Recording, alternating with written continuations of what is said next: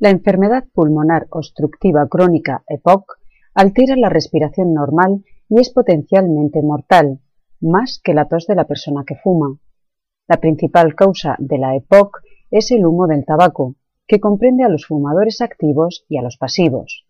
En la actualidad afecta casi por igual a ambos sexos, en parte debido al aumento del consumo de tabaco entre las mujeres de los países de ingresos elevados.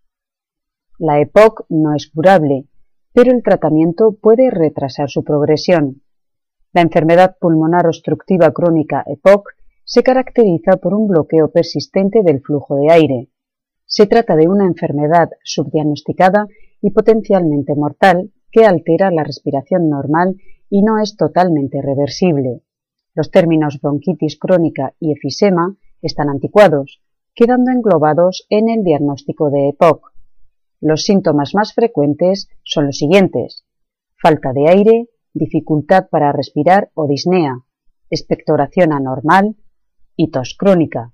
A medida que la enfermedad empeora, pueden hacerse muy difíciles las actividades cotidianas que no requieren gran esfuerzo. Diagnóstico y tratamiento.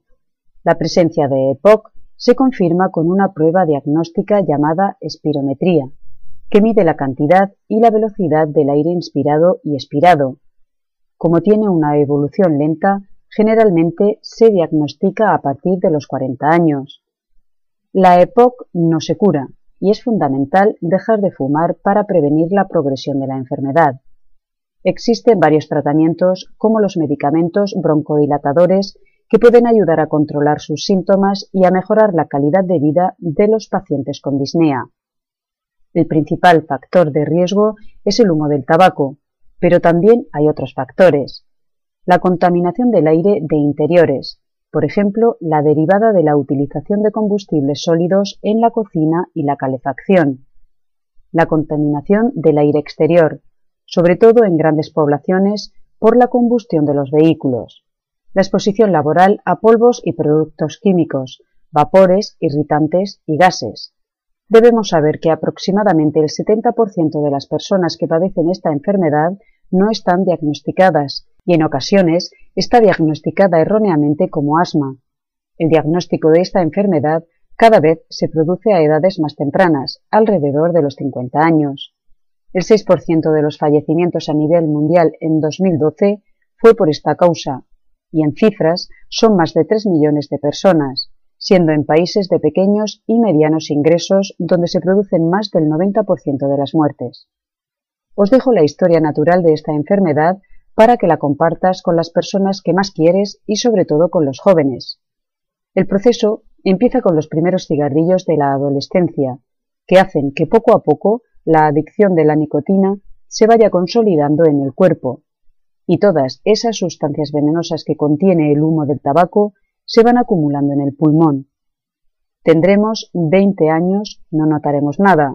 A los 25 30 años tenemos una fortaleza vital estupenda, pero a partir de los 35 40 años vendrá esa tos, esa expectoración matutina, los catarros y bronquitis que cada vez duran más. Llega un momento en que los catarros van acompañados con disnea o falta de aliento y a partir de los 45-60 años, según se haya abusado del tabaco, es cuando llegan los problemas más graves, insuficiencia respiratoria, ingresos hospitalarios, limitación física junto con la social, llevándonos a quedarnos en casa tumbados en el sofá junto a una bombona de oxígeno. Una historia larga, progresiva, que sabemos su final. No existe ningún remedio casero salvo dejar de fumar, y aún así es una enfermedad irreversible, pero si no quieres o no puedes dejar de fumar, recomiendo el consumo de alimentos alcalinos que nos pueden ayudar, como limón, naranja o zanahoria. El zumo de hierbas verdes como espinacas o apio también nos ayudará. Y muy importante, antes de ir a dormir cada día, un ajo triturado con agua. Debes hacer este preparado al menos dos horas antes de ir a la cama. Comparte este vídeo, sobre todo con los adolescentes, para que no les falte esta información tan esencial y sean consecuentes a la hora de coger ese primer cigarrillo. También hay que saber que fumar tabaco aumenta el riesgo de desarrollar un cáncer de pulmón, de boca, de faringe, laringe, exófago, páncreas, vejiga, de riñón, nariz, senos paranasales, estómago, hígado, riñón, cuello uterino y de médula. Esto es todo chicos. Os dejo unos enlaces que os pueden interesar. Puntúa el vídeo si te ha gustado dándole al dedito que apunta hacia arriba. Muchas gracias y hasta el próximo.